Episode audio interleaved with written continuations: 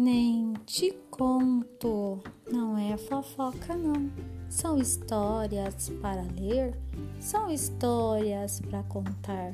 E a história de hoje é Adivinha, uma leitura feita pela aluna Laura. Conta adivinha para nós, Laurinha.